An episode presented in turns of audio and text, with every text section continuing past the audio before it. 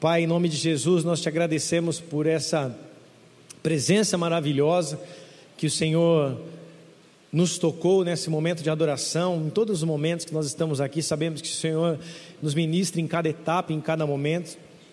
E te pedimos, Senhor, que o Senhor venha abençoar esse momento da palavra, que o Senhor fale conosco, que o Senhor ministre os nossos corações, que o Senhor nos livre de todo engano, que o Senhor nos livre, Senhor, de toda obra contrária à tua palavra, que o Senhor nos proteja, nos blinde, nos cele e que o poder do teu Espírito Santo tenha liberdade para tocar, convencer os corações, ensinar, educar, transformar, corrigir quando necessário, exortar e trazer, ó Pai, nosso coração mais perto de Ti. Nós queremos a cada dia mais nos aprofundar nesse rio da Tua presença, nós queremos nos aprofundar nas Suas palavras, na Sua verdade.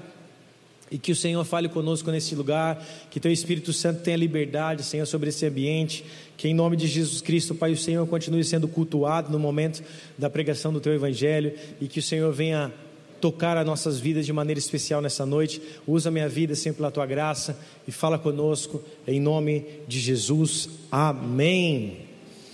Abre lá comigo, por favor, Ageu, capítulo de número 2, verso de número 1 ao 9. Essa é uma palavra profética que você precisa estar atento aos sinais de Deus, amém ou não? Em tudo aquilo que Deus vai falar conosco nessa noite. A grande verdade é que Deus tem falado muito conosco, amém ou não? Em todos os dias, em todos os momentos, você não pode perder nada do que Deus tem feito. Se você por algum motivo não veio no culto, acompanhe pela internet. Se você não veio, depois dá uma maratonada nas palavras lá na sua casa. Tá tudo no YouTube, tá tudo no Spotify, para você estar ali alinhado com a palavra de Deus. Ageu 2, do 1 ao 9. Diz assim a palavra de Deus: No segundo ano do rei Dario, no sétimo mês, ao vigésimo primeiro do mês, veio a palavra do Senhor por intermédio do profeta Ageu, dizendo: Fala agora a Zorobabel, filho de Salatiel, governador de Judá, e a Josué, filho de Josadac, o sumo sacerdote, e ao resto do povo, dizendo: Quem dentre vós que tenha sobrevivido, contemplou esta casa na sua primeira glória. E como vedes agora, não é ela como nada aos vossos olhos? Ora, pois, se forte, Zorobabel, diz o Senhor, se forte, Josué, filho de Josadac, o sumo sacerdote, e tu e todo o povo da terra, se forte, diz o Senhor, e trabalhai, porque eu sou convosco, diz o Senhor dos Exércitos, segundo a palavra da aliança que fiz convosco, quando saístes do Egito. O meu espírito habita no meio de vós, não temais, pois assim diz o Senhor dos Exércitos: ainda uma vez dentro em pouco, farei abalar o céu e a terra, o mar e a terra seca, farei abalar todas as nações, e as coisas preciosas de todas as nações virão e encherei de glória esta casa, diz o Senhor dos Exércitos. Minha é prata, meu é o ouro, diz o Senhor dos Exércitos. A glória dessa última casa será maior do que a primeira, diz o Senhor dos Exércitos. E neste lugar darei paz, diz o Senhor dos Exércitos, até aí. Como nós adentramos aqui nesse contexto, lendo já aquela passagem de Ageu, capítulo 1, no momento dos dízimos das ofertas nós entendemos aqui que Ageu e Zacarias foram dois profetas parceiros. Na verdade, no, no meio para o final do ministério do profeta Ageu, Zacarias começou a também profetizar a respeito dessa reconstrução do tabernáculo ou do templo em Israel. Como nós já falamos aqui agora há pouco, o templo havia acabado de ser destruído, ou melhor, 70 anos atrás, né, depois do cativeiro da Babilônia, que durou 70 anos, o templo havia sido destruído por Nabucodonosor, o templo de Salomão, que foi projetado por Davi e construído por Salomão, havia sido destruído completamente e só sobrou os restolhos, só sobrou ali as coisas que estavam totalmente quebradas, só o resto do templo havia sobrado naquele lugar. Quando o povo é liberado para voltar, como eu disse, o povo começou a reconstruir o altar, não deu muito certo, depois de 16 para 20 anos, Ageu prega essa palavra, Ageu profetiza essa palavra, e o povo é novamente é motivado, eles entenderam, depois que Deus secou o orvalho, depois que Deus reteve o vinho, o azeite, o cereal, eles começaram a entender que realmente eles precisavam deixar de construir para si, para construir novamente para Deus. No ano de 538 a.C., neste decreto de Ciro, os exilados foram novamente para a Judéia. E o homem chamado Sesbazar foi o homem que liderou o primeiro grupo que retornou a Israel com o desejo de reconstruir e restaurar o templo.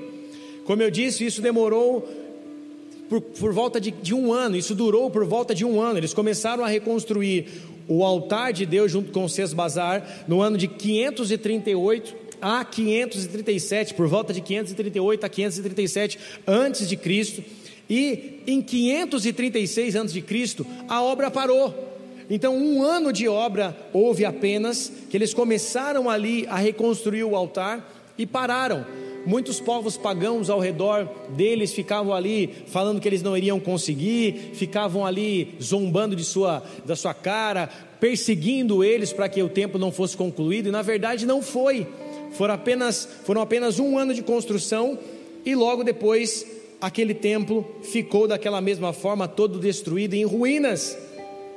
O povo desanimou, o povo que veio com Sesbazar junto com os anciãos judeus desanimaram, e Deus usa uma palavra para eles, lembrando, porque muitos desses homens que estavam na reconstrução do templo, eles visualizaram, eles viram o templo de Salomão e a glória do templo de Salomão antes de eles serem enviados cativos para a Babilônia, antes de eles serem exilados na Babilônia, ou seja, eles haviam visto a glória do templo de Salomão e agora eles estavam enxergando o templo totalmente destruído, e quando eles recomeçaram a construção do templo, não era o mesmo templo de Salomão, era um templo menor, menos glorioso. Eles já não tinham mais aquela, aquela glória, aquela riqueza de Salomão para construir todo aquele templo, da herança dada por Davi, dos despojos que Davi deixou para Salomão para que o templo fosse construído. Então, quando eles olhavam para aquele templo destruído e começaram ali a reconstruir o templo pelo altar, eles desanimaram, porque não era aquilo que eles pensavam. O verso número 3 do mesmo Ageu 2 diz assim: Quem dentre vós que tenha sobrevivido contemplou essa casa na sua primeira glória? E como vedes agora, não é ela como nada aos vossos olhos? Ou seja, Deus está falando, vocês viram esse templo na sua primeira glória, e agora o que vocês têm visto? Não é nada como vocês haviam visto antes. O templo não vai ser como era o templo de Salomão, vai ser um novo templo, um novo templo também sobre o povo, ou seja, o povo parou. E só no ano de 520 antes de Cristo, 16 anos depois, em média 16, 20 anos, dizem os estudiosos, depois de essa média de 16 e 20 anos, Deus levanta o profeta Ageu e o profeta Ageu profetiza para que o povo voltasse a reconstruir o templo. Aí então, seus bazares já não estavam mais na liderança do povo, provavelmente tinha morrido. É levantado um outro homem chamado Zorobabel. E este homem, Zorobabel, junto com os anciãos, do povo judeu começaram a reconstruir o templo depois da repreensão que Deus havia retido o orvalho, o cereal, o vinho e o azeite, como nós lemos em Ageu capítulo 1. Vocês estão comigo? Amém ou não? Então Deus começou a restaurar a vida deles a partir de uma palavra de repreensão que eles entenderam e eles viram que estavam construindo apenas para si e que precisavam voltar a construir para Deus, depois de uma palavra profética, depois de um colapso econômico, depois da sua saúde espiritual estar completamente ali arrebentada, eles resolveram ali, através da palavra de Deus, serem fortes. Deus fala para Zorobabel: Zorobabel, ser forte. Josué, sumo sacerdote, ser forte. Povo, sejam fortes, porque eu sou convosco. Eu tenho uma aliança com vocês desde o tempo que vocês saíram da terra do Egito. É o que a palavra de Deus diz no verso número 4 e 5. E o verso 5 continua dizendo aqui: segundo a palavra da aliança que fiz convosco, quando saíste do Egito, o meu espírito habita no meio de vós, não temais. Todas as vezes que Deus vai levantar nossas vidas para fazer alguma coisa, Deus comprova que está com a gente. Deus sempre nos dá certeza de que Ele é conosco. Essa é uma das certezas que nós temos que ter no nosso coração. E Jesus nos disse que Ele estaria conosco até a consumação dos séculos. Jesus está conosco todos os dias das nossas vidas. Então não há nada que nós não podemos realizar nele. Nós podemos todas as coisas naquele que nos fortalece, amém ou não? Então, o povo recebe uma palavra de consolo, uma palavra também de, de, de motivação, para que eles fossem fortes e para que eles voltassem a reconstruir o templo, a construir o templo, e que Deus estaria com eles. E depois, Ageu começa a virar uma página, a partir do verso número 6, Ageu começa a falar a respeito de algo que estaria por vir. Ageu começa a profetizar por um tempo no qual nós ainda não conhecemos, mas que iremos conhecer em Cristo Jesus. E nesse mistério profético que é revelado através da Sua palavra, Deus começa a falar não de um templo de Zorobabel, e não de um templo presente naturalmente para o povo naquele momento que eles estavam reconstruindo esse templo no qual Zorobabel era responsável junto com Josué, o sacerdote. Deus estava falando de um templo no reino milenar de Jesus. Verso número 7 fala assim, de 6, 6, 6 em diante, fala assim: Pois assim diz o Senhor dos Exércitos: Ainda uma vez dentre em pouco, farei abalar o céu e a terra, o mar e a terra seca. Verso 7: Farei abalar todas as nações, e as coisas preciosas de todas as nações virão e encherão de glória esta casa, diz o Senhor dos Exércitos. Minha prata, meu ouro, diz o Senhor dos Exércitos, a glória dessa última casa será maior do que a primeira, diz o Senhor dos Exércitos, e neste lugar darei paz, diz o Senhor dos Exércitos. Deus diz através de Ageu, Ageu a glória da última casa, não a glória da segunda casa. Tem pessoas que confundem esse versículo falando a glória da segunda casa será maior do que a primeira. Mas a gente precisa lembrar que Deus falou da última casa. Tabernáculo, primeiro templo. Tabernáculo móvel, no templo onde o povo estava no deserto. Segundo tabernáculo ou templo, templo de Salomão, Terceiro tabernáculo ou templo, templo de Zorobabel. Então não, não teria como ser a segunda casa, porque o templo de, de Zorobabel foi o terceiro templo, não o segundo. Por isso é um erro usar o versículo da glória da segunda casa, porque a casa de Zorobabel era a terceira. E nós vamos discorrer de alguns templos aqui que Deus cita na Bíblia. Por isso que Deus está falando aqui da glória da última casa. E qual casa que Ele está falando? Qual templo que Ele está dizendo? Vamos lá comigo agora discorrer um pouco do que Deus estava querendo dizer a respeito de um governo milenar de Jesus, depois do arrebatamento da igreja e depois da prisão de Satanás por mil anos. Talvez seja muita coisa profética e profunda que eu esteja dizendo para você aqui, mas você vai entender no final, amém ou não? A última casa que Deus está dizendo aqui é o governo de Cristo sobre a terra, é o reino milenar, onde por mil anos Satanás vai ser preso e por mil anos Jesus vai reinar sobre a terra junto com a sua igreja, junto com o seu povo, junto com os santos, com os escolhidos, aqueles que foram lavados e remidos no sangue do Cordeiro, amém ou não? Eu e você. Então a Bíblia cita alguns templos, ou tabernáculos, como você queira dizer, na história da Bíblia. Primeiramente, no ano de 1444 a.C., houve o tabernáculo móvel ou o tabernáculo ali é, que se move, o templo móvel, o tabernáculo móvel que estava no deserto. 1444 anos antes de Cristo. O projeto foi dado a Moisés e foi feito pelos artesãos que fizeram e construíram a tenda, o tabernáculo móvel que ficava ali se movendo quando o povo estava no deserto, 40 anos no deserto. Templo de Salomão, planejado por Davi, construído por Salomão, destruído por Nabucodonosor. O templo funcionou do ano 966 a.C. até o ano 586 a.C. Templo de Zorobabel, no qual nós estamos falando agora, foi construído no ano de 516 e ficou até o ano 1000, melhor, foi construído no ano 516 e durou até o ano 169 antes de Cristo. A visão foi dada por Zorobabel para que fosse construído o templo. Foi construído por Zorobabel e os anciãos e foi profanado o templo para o antigo Epifanes. Outro templo citado já na presença de Jesus, que foi construído, ou melhor, foi reformado por Herodes, que é o templo de Herodes, que foi reconstruído 19 antes de Cristo e foi destruído 70 anos depois de Cristo, que foi um templo reformado, restaurado por Zorobabel, ou melhor, restaurado por Herodes, era o templo de Zorobabel, restaurado por Herodes o Grande e foi destruído pelos romanos. Então, só aqui nós temos quatro templos sendo citados: templo móvel, ou tabernáculo móvel no deserto, templo de Salomão, templo de Zorobabel e templo de Herodes o Grande, reconstruído por Herodes o Grande. Estão aí, amém ou não? Então, só aqui nós vemos quatro sendo citados. E a palavra profética de Ageu não é sobre a glória da segunda casa, mas é da última. A última casa não é essa que foi destruída pelos romanos 70 anos depois de Cristo. Não é essa a última casa.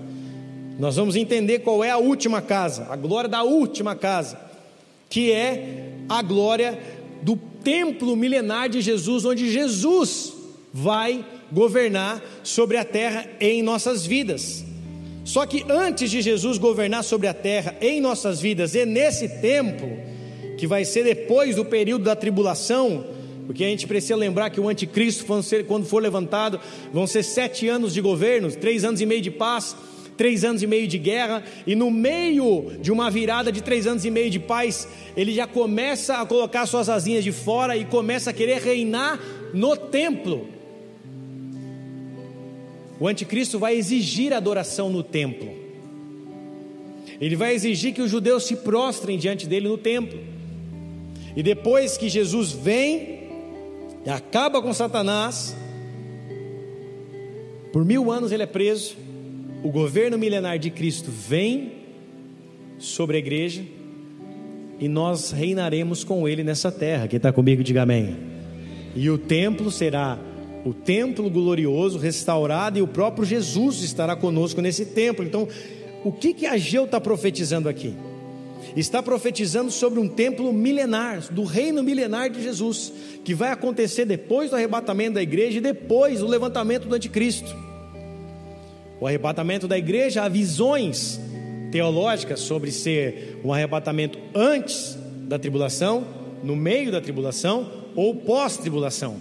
Pode ser antes dos sete anos no meio dos sete anos, ou seja, nos três anos e meio, ou após os sete anos. Cada visão específica retrata algo, aquilo que crê, cada visão teológica crê em algo específico. Nós, como Igreja Bola de Neve, acreditamos que haverá três anos e meio de guerra e no meio, três anos e meio de paz, e no momento que virá a chave três anos e meio de guerra, Deus vai arrebatar a tua igreja, amém ou não?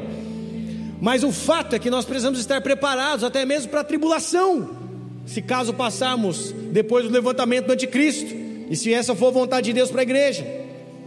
Por isso, mediante a tudo isso que nós temos aqui dito e profetizado por Ageu, que dentro desse templo e que na glória, que a glória dessa última casa vai ser maior do que a primeira, lá do tabernáculo de Moisés, vai ser maior do que a primeira, a glória dessa última casa vai ser o lugar onde o Senhor vai nos dar paz e Ele estará conosco.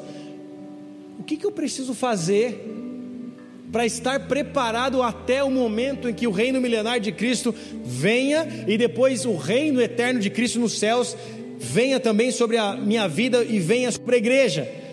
Eu preciso entender que, embora houve quatro templos que nós acabamos de citar aqui, hoje existe um tabernáculo, hoje existe um templo, no qual Deus fez com que eu e você fôssemos esse tabernáculo, ou seja, nós somos esse tabernáculo atual.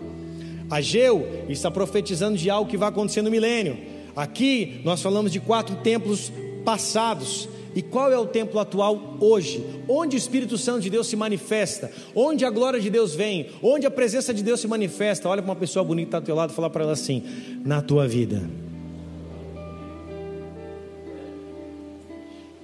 Por isso, amados, eu e você somos esse tabernáculo hoje.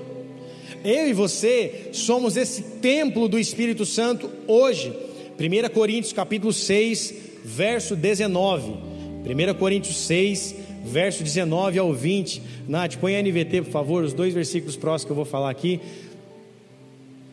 1 Coríntios 6, 19 ao 20 diz assim: Vocês não sabem que o seu corpo é o templo do Espírito Santo, que habita em vocês e lhes foi dado por Deus? Vocês não pertencem a si mesmos, pois foram comprados por alto preço, portanto, honrem a Deus com o seu corpo. 2 Coríntios 6, agora do verso é, 2 Coríntios 6, o mesmo, segunda, o mesmo 6, né, mesmo capítulo 6, agora só que 2 Coríntios, verso 16 ao 18. 2 Coríntios 6, do 16 ao 18.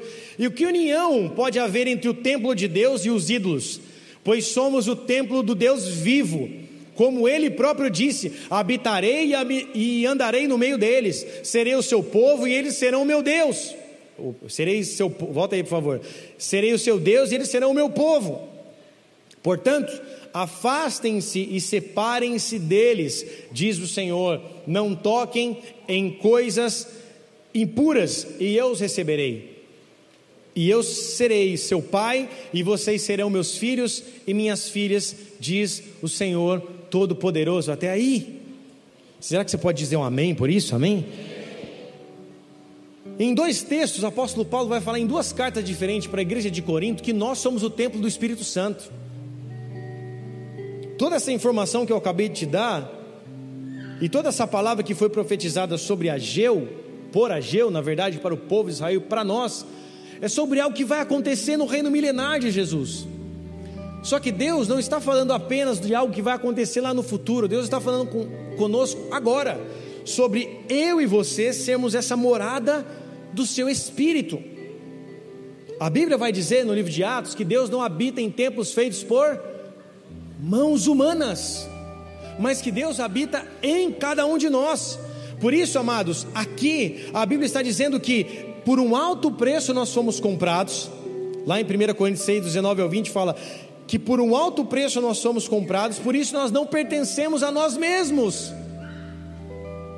Olha para uma pessoa bonita que está do seu lado e fala para ela assim: esse corpinho não é seu. Amém? Deus te comprou por um alto preço, você é o templo dele. Você não é de você mesmo, você foi comprado por um alto preço.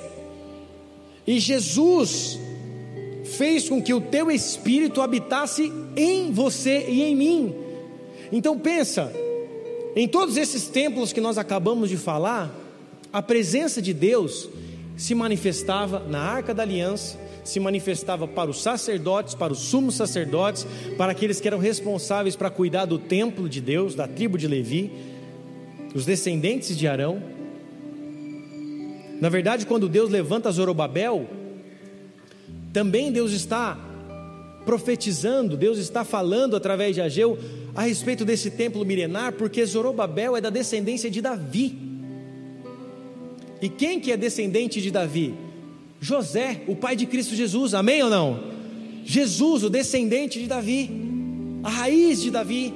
Então, quando Deus levanta Zorobabel ali naquele momento, Deus também está usando algo profético para falar de algo que aconteceria da raiz de Davi, ou seja, de Zorobabel, da raiz de Davi, Deus estaria colocando como nosso sacerdote, como nosso Senhor no nosso templo, no reino milenar de Cristo, o Senhor Jesus. Por isso, em meio a tudo isso que irá acontecer e que já aconteceu, existe nós aqui hoje. Nós que estamos aqui hoje como templos do Espírito Santo, sendo morada do Espírito Santo. Só que para que eu seja essa morada do Espírito Santo, para que eu seja esse templo, que é a palavra hieron no grego, que significa local de adoração, espaço santo, construído para adoração ou culto a Deus, o que, que eu preciso fazer para que eu seja esse templo? O que, que eu preciso fazer? O que, que eu preciso fazer para que eu seja esse lugar de habitação do próprio Deus? Davi responde isso no Salmos 24, verso 3 e 4. Salmos 24, verso 3 e 4 diz assim: Salmos 24, 3 e 4 diz assim: ó, quem pode subir ao monte do Senhor? Quem pode permanecer no seu santo lugar? Somente os que têm mãos puras e o coração limpo, que não entregam, que não se entregam aos ídolos e que não juram em falso, que não se entregam à falsidade nem juram dolosamente. Outras versões vai dizer isso.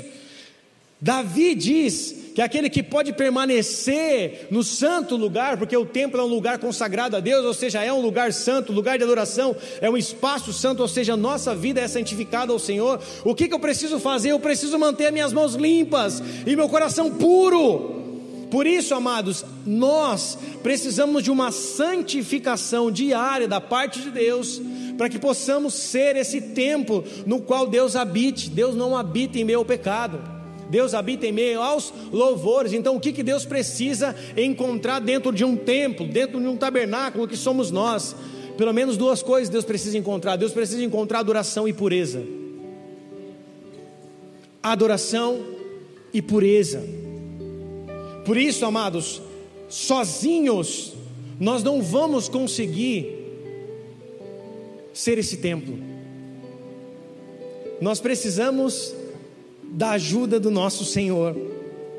E é por isso que o nosso Senhor se entregou numa cruz para morrer pelas nossas vidas e através do teu sangue nos purificar dos nossos pecados, nos curar dos nossos traumas, nos limpar, nos transformar, nos regenerar, nos santificar para que eu e você estivéssemos aptos a receber a manifestação do Espírito Santo dentro de nós.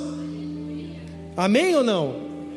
Então, se não fosse a presença do nosso Senhor, nós não poderíamos ser esse lugar de habitação. O templo tinha que ser purificado, o sacerdote tinha rituais de pureza, de limpeza para entrar no templo. Por isso que Davi, no momento em que cai em pecado e que o seu pecado é revelado pelo profeta Natan, o que que Davi fala para Deus? O que que Davi ora a Deus? Salmo 51, verso 1. Salmo 51. O que que Davi ora? Ele ora se arrependendo dos seus pecados. Ele fala assim: Compadece de mim, ó Deus, segundo a tua benignidade, segundo a tua multidão das tuas misericórdias, apaga as minhas transgressões. Lava-me completamente da minha iniquidade, purifica-me do meu pecado. Pois eu conheço as minhas transgressões e o meu pecado está sempre diante de mim. Pequei contra ti, contra ti somente, e fiz o que é mal perante os teus olhos, de maneira que serás tido por justo no teu falar e puro no teu julgar. Eu nasci da iniquidade, e em pecado minha mãe me concebeu. Eis que te comprases na verdade, no íntimo e no recôndito, me fazes conhecer a sabedoria. Purifica-me com o esopo e ficarei limpo, lava-me e ficarei mais alvo do que a neve. Faz-me ouvir júbilo e alegria para que exultem os ossos que esmagaste. Esconde o rosto dos meus pecados e apaga todas as minhas iniquidades Cria em mim, ó Deus, um puro coração e renova dentro de mim um espírito inabalável. Não me repulses da tua presença, nem me retires o teu Espírito Santo. Restitui-me a alegria da salvação e sustenta-me com um espírito voluntário. Então ensinarei aos transgressores os teus caminhos e os pecadores se converterão a ti. Livre-me dos crimes de sangue, ó Deus, Deus da minha salvação, e a minha língua te exaltará e a tua justiça. Abre, Senhor, os meus lábios e a minha boca manifestará os teus louvores. Pois não me comprar, não te compras em sacrifícios, do contrário eu te daria e não te agradas de holocaustos. Sacrifícios agradáveis a Deus são um espírito quebrantado, um coração compungido e contrito, não o desprezarás, ó Deus. Faze bem a Sião, segundo a tua boa vontade, edifica os muros de Jerusalém então te agradará do sacrifício de justiça, dos holocaustos e das ofertas queimadas, e sobre o, o teu altar oferecerão os novilhos. Davi estava desesperado Davi fala: Senhor, eu preciso ser purificado. Davi fala: Eu preciso ser lavado, eu preciso ser purificado, eu preciso ter um coração puro, eu preciso estar quebrantado, eu preciso estar contrito. E por favor, Deus, não me afaste da tua presença, não me repulse o teu Espírito Santo. Davi sabia que sem Deus ele não era nada, e Davi, tudo que ele tinha de mais precioso era a presença de Deus. Por isso, amados, uma vida no qual nós, no qual nós somos chamados para viver como templo, como habitação do Espírito Santo, é uma vida onde nós precisamos nos esvaziar todos os dias.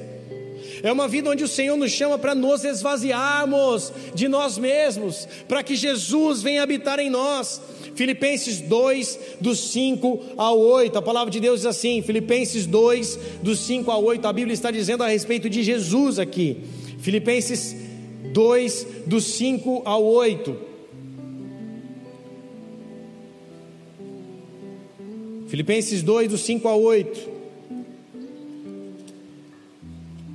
Está aí, glória. Tende em vós, ó, tipo da Ciola agora, glória. Tende em vós o mesmo sentimento que houve também em Cristo Jesus, pois ele, subsistindo em forma de Deus, não julgou como usurpação o ser igual a Deus. Antes, a si mesmo se esvaziou, assumindo a forma de servo, tornando-se em semelhança de homens e reconhecido em figura humana a si mesmo se humilhou, tornando-se obediente até a morte, a morte de cruz até aí. Amado, Jesus se humilhou, Jesus se esvaziou. Jesus se esvaziou de si mesmo. A palavra esvaziou significa a palavra grega keno, significa anular, privar de força, abrir mão da igualdade com Deus. Jesus estava com Deus, ele abriu mão de tudo isso pela minha vida e pela tua. E ele se esvazia e se torna a semelhança de um escravo, de um servo. A palavra servo é a palavra doulos no grego, que é a mesma palavra que, é, que significa escravo. Alguém que se rende à vontade do outro. Jesus abriu mão da sua vontade, Jesus abriu, abriu mão da sua glória para se tornar alguém que foi obediente a Deus até a morte e a morte de cruz. Jesus se, se esvaziou por completo ele abriu mão da glória, do, do templo de Deus, da presença de Deus, para estar conosco, para habitar dentro de cada um de nós através da porção do Teu Espírito Santo. Você está aí, amém ou não? Por isso, uma vida cristã é uma vida de esvaziamento. Todos os dias nós vamos precisar nos esvaziar de nós mesmos. Tinha uma música quando eu me converti, eu não lembro como é o nome da cantora, não sei se é a Heloísa Rosa, que ela cantava: Eu quero me esvaziar de mim, eu quero me esvaziar. Lívia Soares, de todos os meus títulos, eu quero me esvaziar de mim. Eu quero me esvaziar da religiosidade, de tudo que me afasta de ti. Ou seja, nós precisamos nos esvaziar. João, quando viu Jesus, João Batista, João 3,30 fala assim: é necessário que ele cresça e que eu diminua. Ou seja, amados, quando nós temos uma vida com Deus, o esvaziamento faz parte do processo de conversão, de transformação de limpeza e de regeneração. E somente o Senhor pode fazer isso por nós. A regeneração significa recuperação, revivificação. É quando Deus volta a te dar vida novamente. E não uma vida comum, mas a vida dele começa a operar em você. Jesus encontrou com Nicodemos e falou: Nicodemos, você precisa nascer de novo. Não preciso voltar para o ventre da minha mãe, não. Você precisa nascer de novo. E nós nascemos de novo nas águas do batismo. Não mais para viver para nós mesmos, mas para viver para Ele, porque se a força do meu braço, eu tento fazer isso de forma natural, se eu tento fazer uma reforma na minha vida de maneira natural, em algum momento isso cai por terra. Agora, quando eu permito que o Espírito Santo de Deus comece a me transformar, e quanto mais eu me esvazio, mais Ele me limpa e me purifica, mais adoração eu passo a dar a Ele através da minha vida, porque eu fui chamado para ser um templo através do meu corpo, eu fui chamado para ser habitação do Espírito Santo através da minha vida. Por isso, amados, Lucas capítulo 11, verso 24. Coitado do líder de cela, está com tanto versículo hoje, né? Lucas 11, 24. Depois você assiste na internet. Lucas 11, 24. Quero ver quem vai pegar esse esboço aqui, que é quase uma aula isso aqui hoje, hein? Lucas 11, 24 ao 26 diz assim: Quando o espírito imundo sai do homem, anda por lugares áridos, procurando repouso e não achando, diz: Voltarei para minha casa de onde saí. E tendo voltado, encontra a casa varrida e ornamentada. Então vai e leva consigo outros sete espíritos piores do que ele. Entrando, habitam ali, e o último estado daquele homem se torna pior do que o primeiro. Até aí, então 26. Olha o que a Bíblia está dizendo. Jesus disse isso. Deus vem e limpa, retira tudo que é de imundo, faz uma limpeza espiritual, uma faxina espiritual. Só que a casa fica arrumadinha, arrumada e ornamentada, toda decoradinha. O espírito que estava dentro daquela casa, que foi expulso por ordenança de Jesus, ele vai rodear a terra. Assim quando Satanás foi encontrar com Deus para tentar a vida de Jó, da onde você vem? Deus perguntou para ele, fala, estou de vaguear a terra. O espírito imundo fica vagueando, vagueando pelos lugares áridos, vagueou, vagueou, ele falou: opa, vou voltar para aquela casa. E quando ele volta para aquela casa, aqui na Bíblia, ele encontrou a casa limpinha, arrumada. Só que, como ele já tinha sido expulso daquela casa, o que ele faz? Ele volta sete vezes mais forte. Satanás fala: vai com sete espíritos mais fortes que você sete demônios mais fortes que você. E novamente, esses espíritos malignos entram para dentro daquela casa. E por quê? Que esses espíritos malignos entram para dentro daquela casa que estava bonita, limpa, arrumada e ornamentada. Por que, que, elas, por que, que eles entram? Porque a casa estava vazia. Não adianta Deus te limpar, te curar, te restaurar, se você não permitir que o Espírito Santo habite em você. Não adianta você ter um encontro com Deus um dia num culto e viver a vida do mesmo jeito do resto da vida. Deus vem e te toca, o Espírito Santo vem e te toca, mas como vai ser o restante da tua vida? Como que vai ser a casa? Quem que vai habitar na casa? Porque se a casa estiver vazia, mesmo que ela esteja limpa, não há como Satanás ser impedido de entrar dentro daquela casa. O que impede os demônios, ou sete demônios, ou seja, principados ou potestades, seja lá o que for, entrar novamente naquela casa, é o guardião daquela casa, que é o Espírito de Deus que habita dentro de nós. Quando o Espírito Santo habita dentro de nós, Satanás pode até andar em derredor, mas ele já não pode andar, entrar dentro da casa. Salmos 91 nos garante isso praga nenhuma entrará na nossa tenda, na nossa casa. Nós somos a tenda, nós somos o tabernáculo, nós somos a casa de Deus. Ai, pastor, tem pessoas que eram bênção quando eu me converti e não conseguem se firmar. Por quê? Porque a casa está vazia. Ela vem, Deus começa a limpar a casa. Só que ela não firma os seus pés na presença, ela não permite o Espírito Santo habitar dentro da casa. E o que acontece? Toda vez que o Satanás sai, ele volta, ele volta sete vezes mais, sete vezes mais, sete vezes mais. Chega um momento que a pessoa já não consegue mais ser liberta. Porque ela permitiu que legiões de demônios adentrassem para dentro da sua vida. Ai, pastor, não acredito nisso. É uma opção tua. Mas se o próprio Cristo disse isso, é porque se a casa estiver vazia, embora ela seja arrumada, ornamentada, não adiantou de nada. Ou seja, amados, uma reforma moral das nossas vidas, ela é ineficaz quando é feita pela força do nosso braço. Você pode ir num coach, você pode ir num psicólogo, num psiquiatra, você pode ir em qualquer pedagogo, qualquer lugar que eles vão te ensinar a ser alguma coisa para você se tornar. Eles vão falar para você: seja isso, seja aquilo, faça isso, controle a tua mente, leia esse livro, bloqueie os seus pensamentos, reaja, se exponha. Mas isso é uma força natural. Um psicólogo, um psiquiatra, um pedagogo não vai colocar a presença do Espírito Santo dentro de você. Ai, pastor, você é contra psicólogo? Não, meu filho passa em psicólogo toda quarta-feira, meu filho Gabriel. Não sou contra.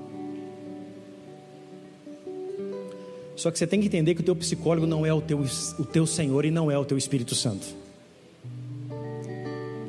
O teu Espírito Santo, o teu consolador, o teu ajudador pode fazer por você aquilo que você não consegue, aquilo que o seu psiquiatra não consegue, que o seu remédio não consegue, que o seu psicólogo não consegue, somente o Espírito Santo pode fazer por você. Porque ele habita dentro de nós. Então, do que adianta eu fazer uma reforma moral com a força do nosso braço? A pastora também passa em psicólogo, não tenho nada contra, só para ficar claro aqui. Inclusive que se levantem os psicólogos na igreja de Cristo Jesus, que nós não temos um aqui, dois, três, precisamos de vários, amém, amados? Para cuidar das crianças, para cuidar dos jovens, dos adolescentes, que se levantem os psicólogos. Marquinhos vai estudar psicologia ano que vem, que se levantem os psicólogos. Só que você não pode fazer do teu psicólogo teu Deus. Se o Espírito Santo de Deus não habitar na casa, você faz pela força do braço, com dicas, com, com estratégias, com tudo aquilo que as ferramentas podem te dar, ou que o remédio pode te dar. Mas só a ação do Espírito Santo pode fazer com que a sua casa seja realmente transformada a um estado do Éden, ao estado no qual você nunca deveria ser atingido, que é um estado sem pecado.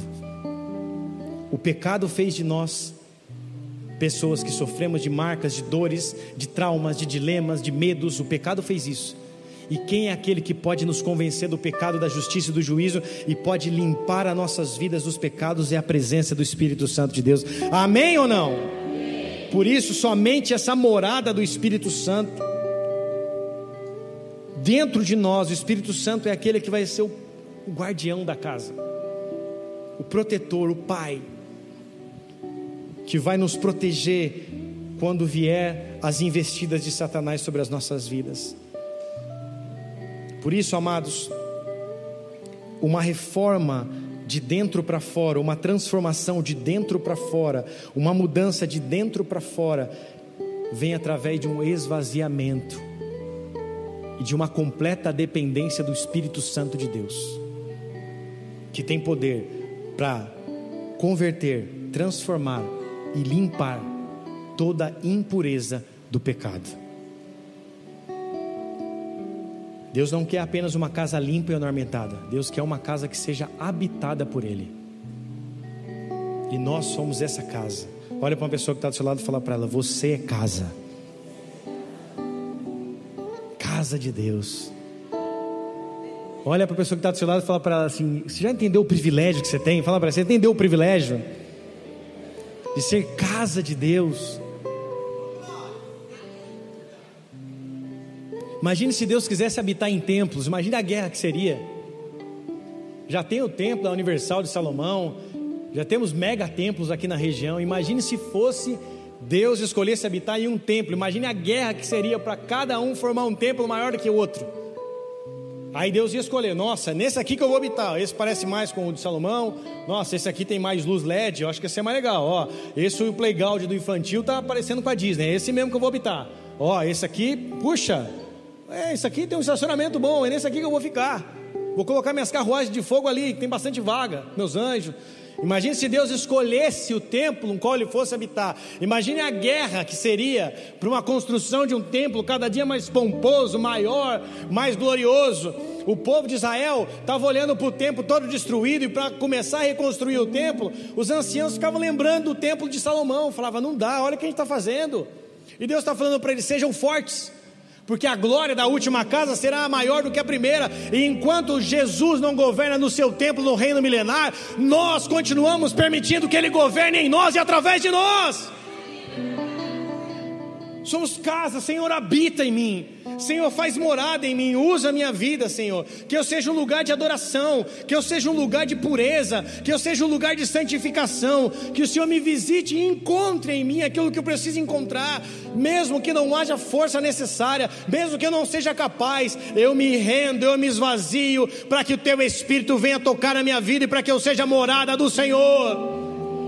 João 1,14, o penúltimo versículo dessa noite, João 1,14, diz assim: João 1,14: E o Verbo se fez carne e habitou entre nós, cheio de graça e de verdade, e vimos a sua glória como a do unigênito de, do Pai. A palavra habitou, no grego, a palavra esqueno, que significa fixar tabernáculo, residir, tabernaculou, significa que Deus permaneceu em nós. O Verbo era Deus e o Verbo estava com Deus, é o que João diz, João capítulo 1.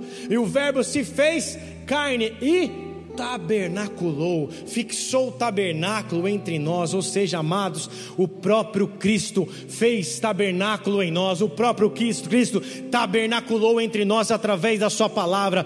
Todas as vezes que a palavra de Deus penetra o teu coração, a tua alma e o teu espírito, a palavra de Deus faz com que Jesus seja tabernaculado dentro de você, Jesus seja habitado dentro de você, Jesus crie uma residência dentro de você, Jesus permaneça em você e Ele fixe a sua residência na sua vida. Vocês estão aí, amém ou não? Então, através da palavra da verdade, através do Verbo que vivo que se fez carne e tabernaculou entre nós, a palavra faz com que Jesus fixe residência dentro de nós. Aí você acha que vai ter demônio que vai vir contra a gente? Você acha que vai ter obra de macumbaria, ocultismo, de feitiçaria que vai ser capaz de destronar ou de querer arrumar treta com o nosso Senhor dos Exércitos? Eles não são capazes de fazer isso. Eles podem até se levantar, mas eles se levantam para cair em nome de Jesus. Por isso, amados, quando a palavra habita dentro de nós, é a certeza da verdade do Senhor que está habitando dentro de você.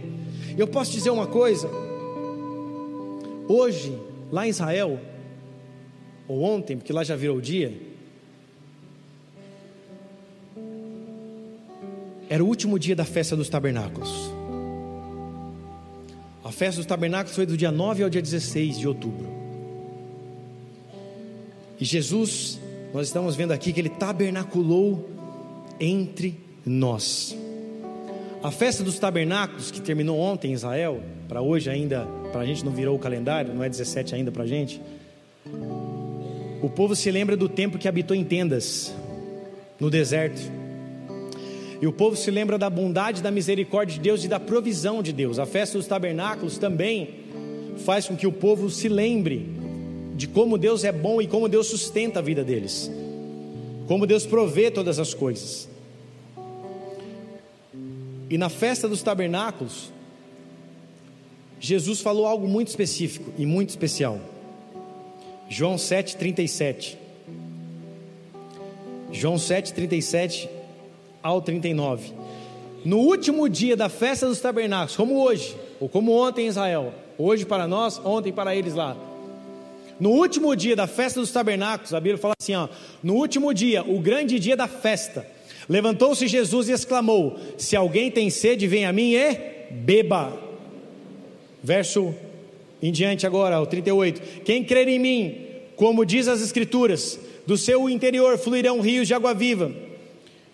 Isso disse ao, com respeito ao Espírito que haviam de receber os que nele crescem, pois o Espírito até aquele momento não fora dado, porque Jesus não havia sido ainda glorificado até aí.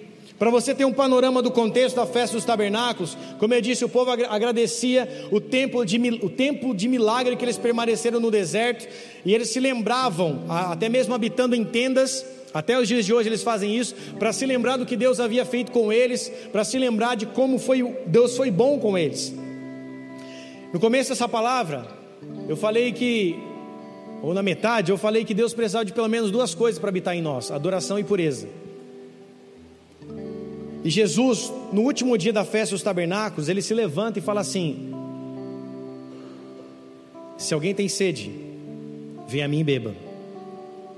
E eu farei fluir rios de água viva dos seus ventres. O que, que a água representa? Pureza. O que, que a água representa? Limpeza. Quando a gente está sujo, a gente vai tomar banho. A água representa limpeza.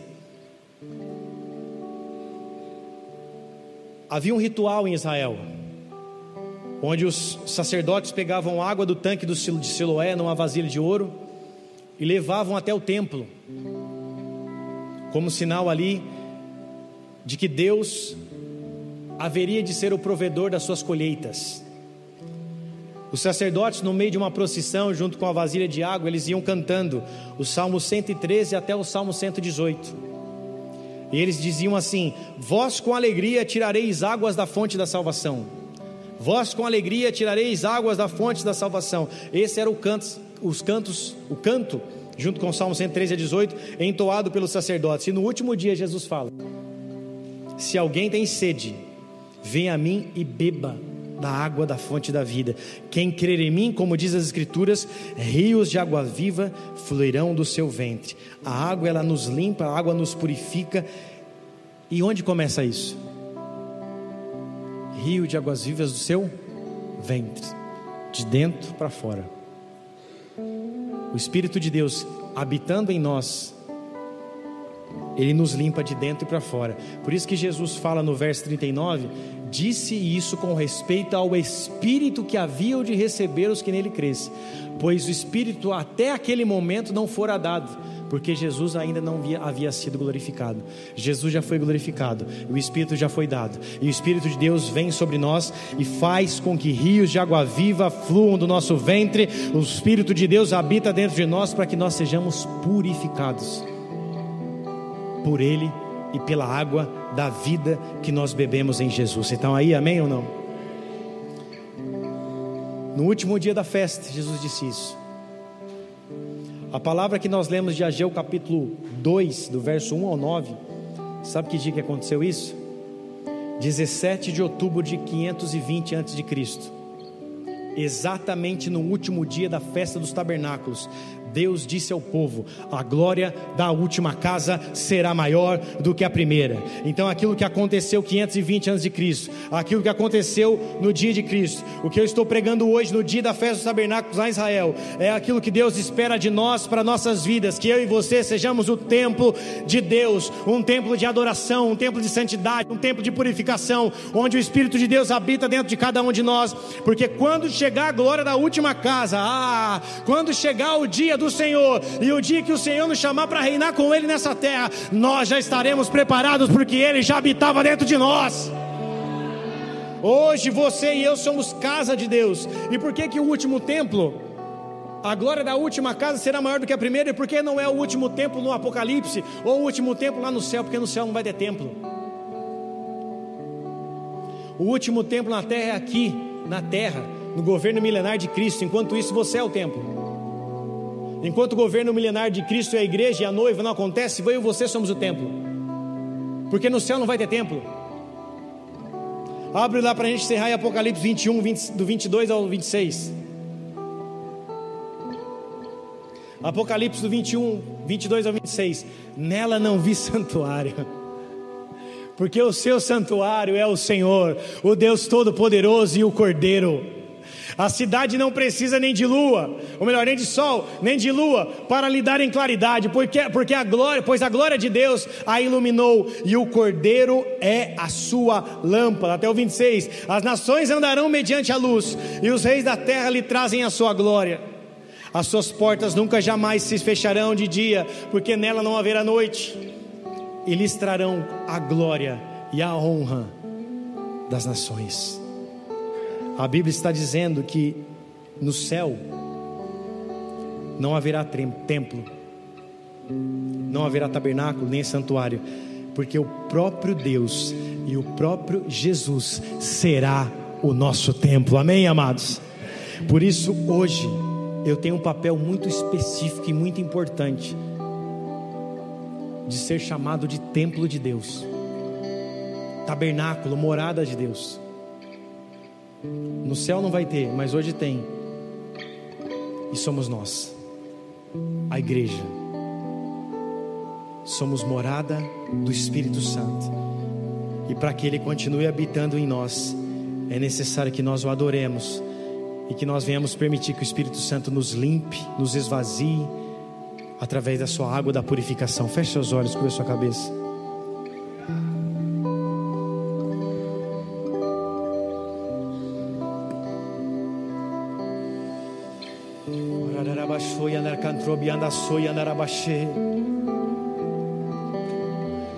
Rios de água viva fluindo do seu ventre, rios de água viva fluindo do seu ventre. Deus está dizendo para a tua vida e para a minha como está a casa, como está a tua casa, como está a tua casa, como está a tua casa.